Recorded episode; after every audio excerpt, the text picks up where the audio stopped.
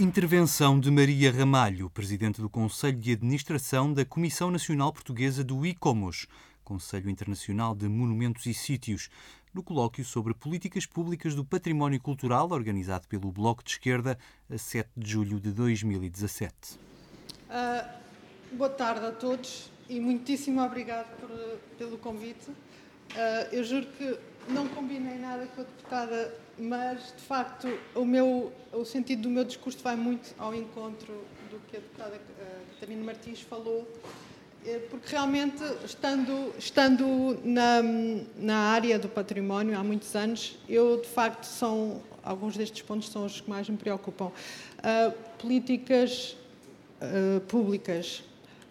A grande questão é o que é que existe hoje ou o que é que resta hoje de políticas públicas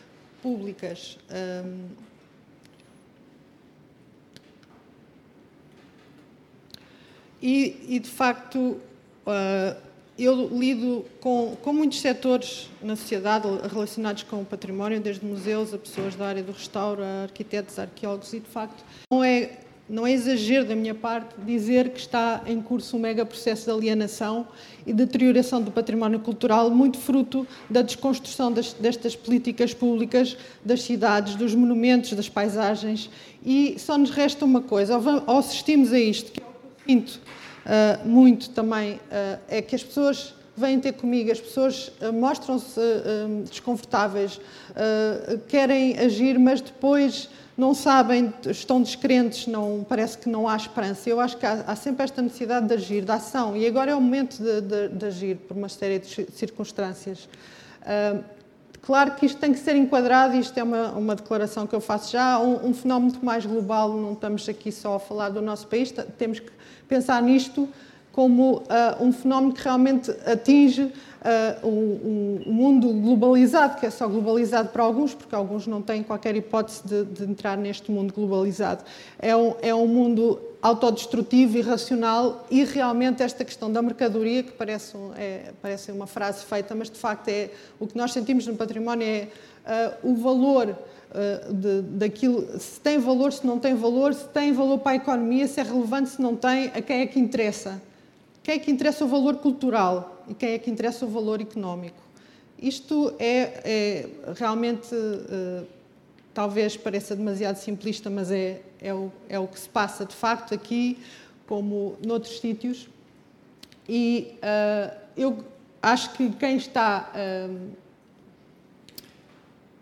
quem está a ser das principais vítimas deste fenómeno são realmente as cidades históricas, por aquilo que já foi dito em relação ao, ao, ao, que se passa com o turismo de massas que estamos a sofrer e que vemos que, que é uma realidade que é muito negada até pelo quem tem mais uh, competências nas cidades para reconhecer, mas que continua a ser negada porque convém. E uh, Lisboa e Porto, neste momento, são de facto as cidades que estão mais na mira. Na mira está também Portugal, porque Portugal, no fundo, está refém desta política que impõe, que impõe um investimento imobiliário que, que, nos vai salvar da crise, que impõe uh, legislação cada vez mais facilitadora de, de, de, relativamente às questões do património, que desarticulou as entidades de gestão do património, e isto é uma realidade irrecusável, é um facto, que a descentralização, a, a, a, o que se está agora a planear, pode ser muito perigoso também nesta pulverização das, das, de quem manda, inclusivamente a questão técnica, quem é que fica a mandar, é, quais são as capacidades técnicas que, de, dessas instituições. E, uh, de facto, o que nós vemos em relação às cidades históricas é cada vez mais a captura uh, pelo imobiliário e uh, a questão do turismo de massas. Temos este, somos reféns disto, somos reféns destas notícias que saíram agora, a FMI está contente, porque o crescimento é baseado no turismo. Ora, é o turismo exatamente que está a impregnar esta, esta sociedade e, esta, e estas cidades de fenómenos altamente perversos é a, a, a linguagem é a, linguagem e a realidade é uma visão hegemónica, uma visão hegemónica e é um discurso falso, é um discurso uh, em que uh, a ideia é, é, que tudo o que se passa é para o bem dos cidadãos. Portanto, toda é, isto é Paris, a linguagem é sempre a mesma, é, os projetos vão dar vida aos bairros, como se os bairros não tivessem eles próprios vida. Isto vê-se, este tipo de linguagem está aqui, está em, em Paris, em, em, muitos sítios. Portanto, é, é, é transversal.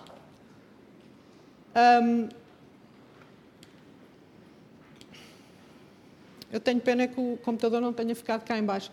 Uh, uh, isto são é, fenómenos que estão a acontecer à nossa volta. Todos nós temos visto que, uh, que em várias zonas da cidade, de repente, se transformou o espaço em, em, em, espaço de obra, em espaço de grande obra, em espaço de, de, de, de esvaziamento de interiores inteiros de edifícios, Lisboa, Porto, a mesma, a mesma situação.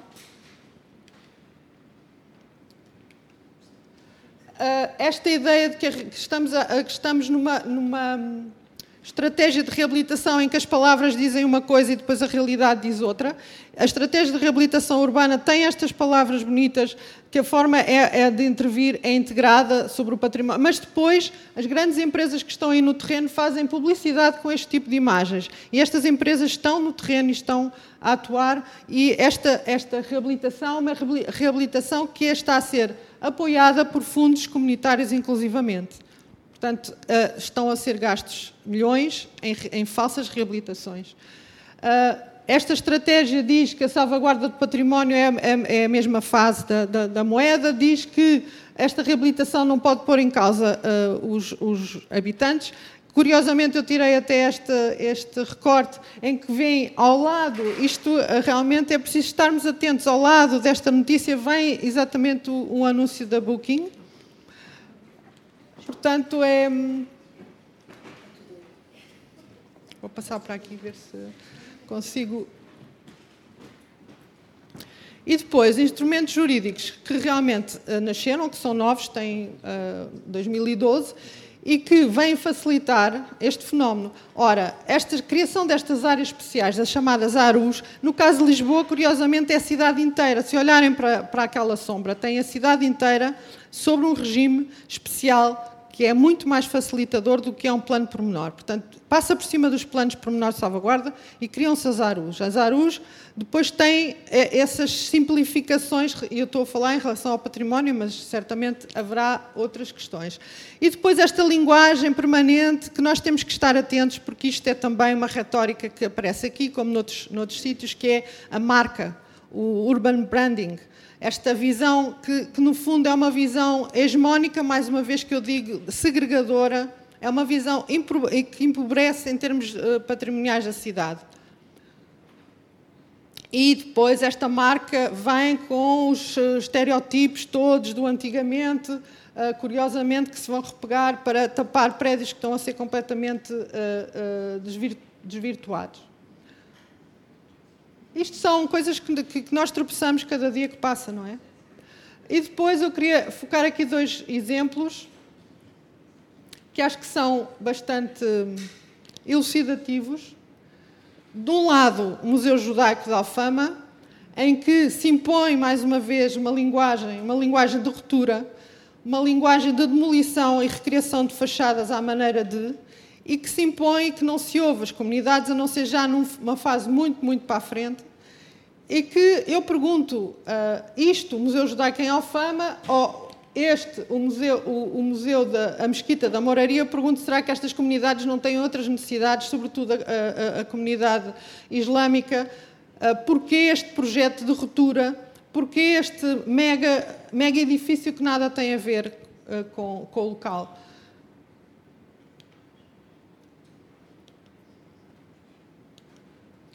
Outra, outro caso que nós acompanhámos de uma intervenção uh, em que está, é um, é um, edifício que está inventariado na Carta Municipal do Património, uh, o edifício começou a ser demolido, foi, houve um embargo, o projeto de um grande arquiteto, não tenho dúvida, mas de um arquiteto que realmente, em, em termos de intervenção em património, não, não lhe considero uh, e, e afirmo nenhuma capacidade, porque tenho visto por dentro as obras a decorrer e vejo que ele não tem realmente a sensibilidade e a capacidade para perceber em que é que está a intervir. Ele próprio diz que não lhe interessa, interessa-lhe é jogar com as pedras e fazer o seu próprio projeto. Portanto, este, mais uma vez, um projeto de ruptura.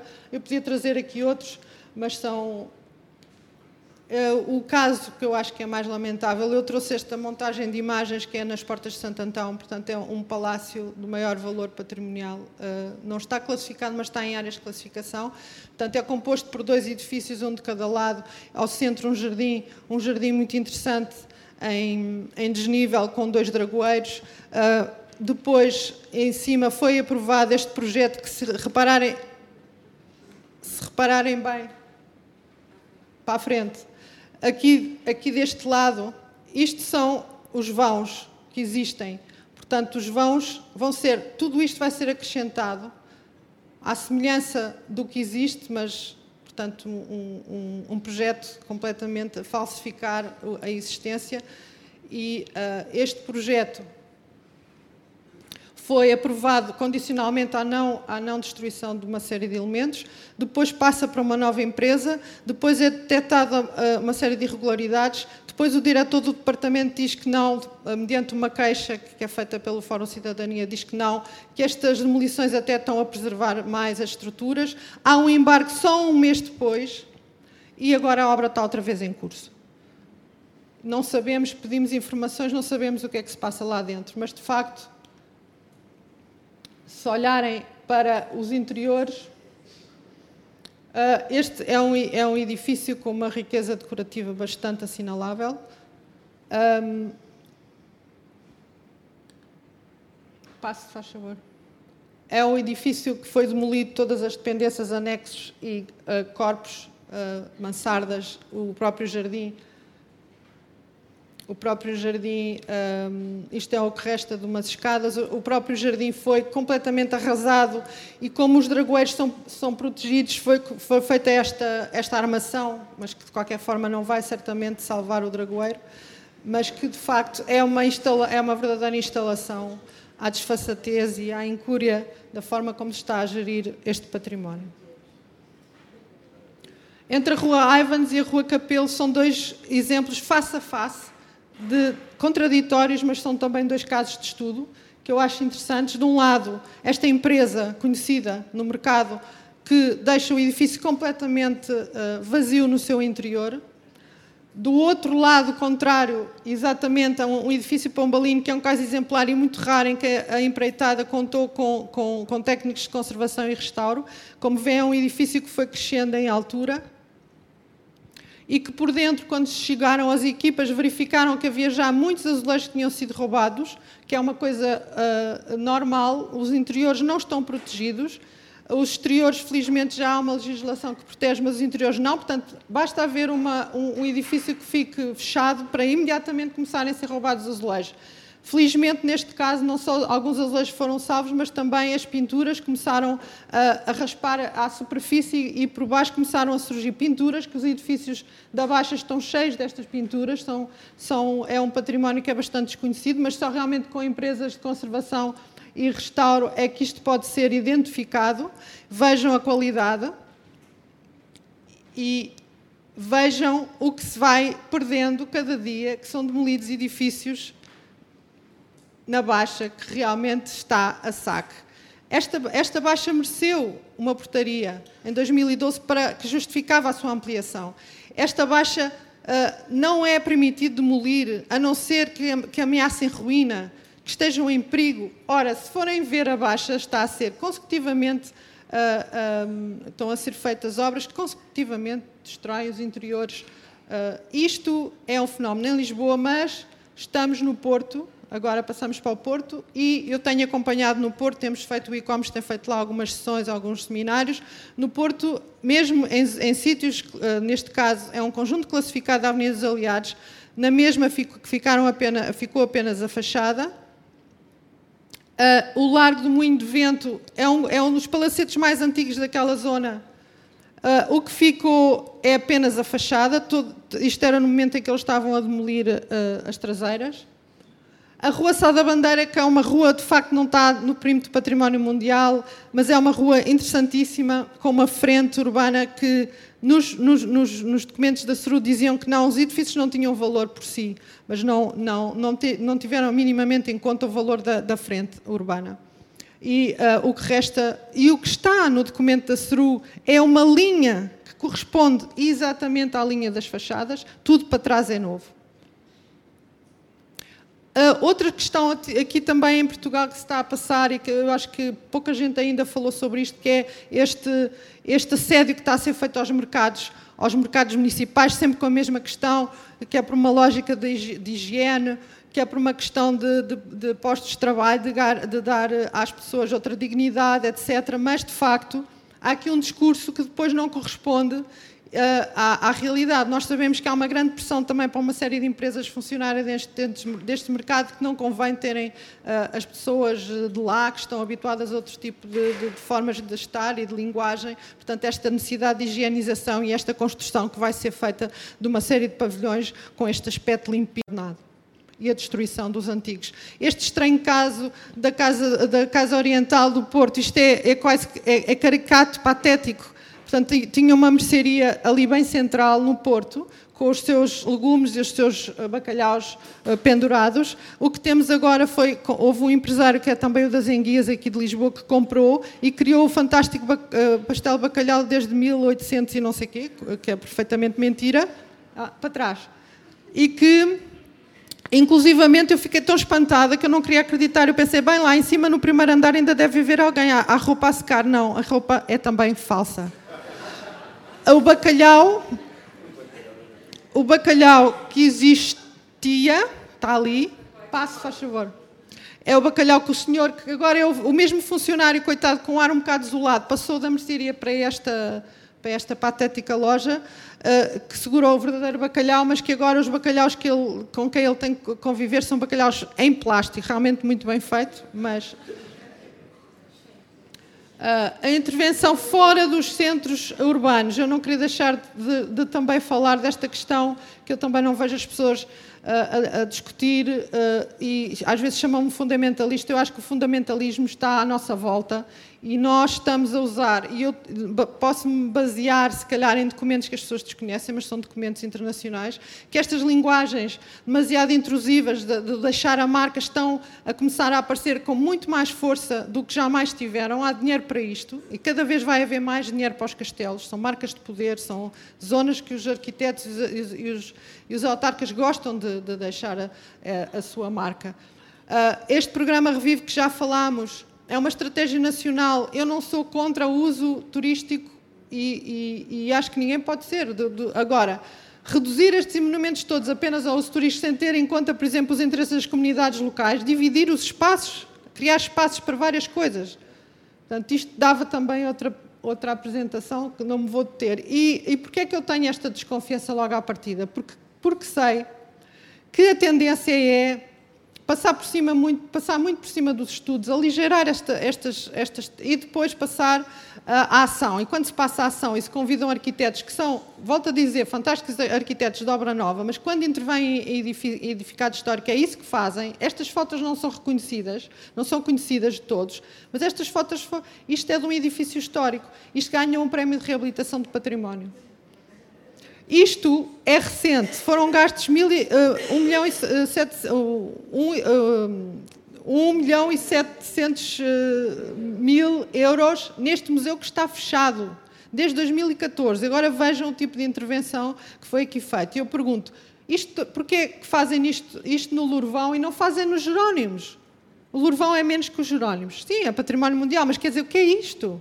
Isto está fechado e vai entrar para o programa Revive fantástico, foram gastos aqui os milhões e depois agora entra para o, para o programa Revive. Uh, uh, o que é que está a correr tão mal? Realmente, eu, eu, eu faço aqui um elencar de algumas, de algumas e, e, se virem isto depois no espelho, a falta de cumprimento de leis, portanto é preciso obrigar a que haja mais cumprimento destas leis, que os instrumentos de gestão de território, aqueles poucos que ainda existem, que têm fundamentos uh, de proteção ao património, sejam cumpridos, que estas instituições, reparem bem, estão em pré-colapso, e vamos ver muito mais coisas a acontecer em breve se nada for feito. Nós estamos num impasse em que o Ministro diz que vai reformular, em que dizem que vai haver descentralização e no meio fica, fica a gestão que não se faz.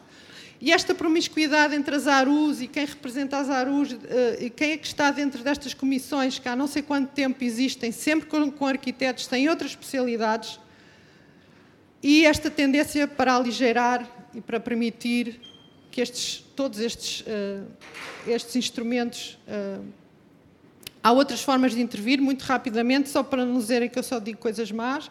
Há também uh, bons exemplos, passa.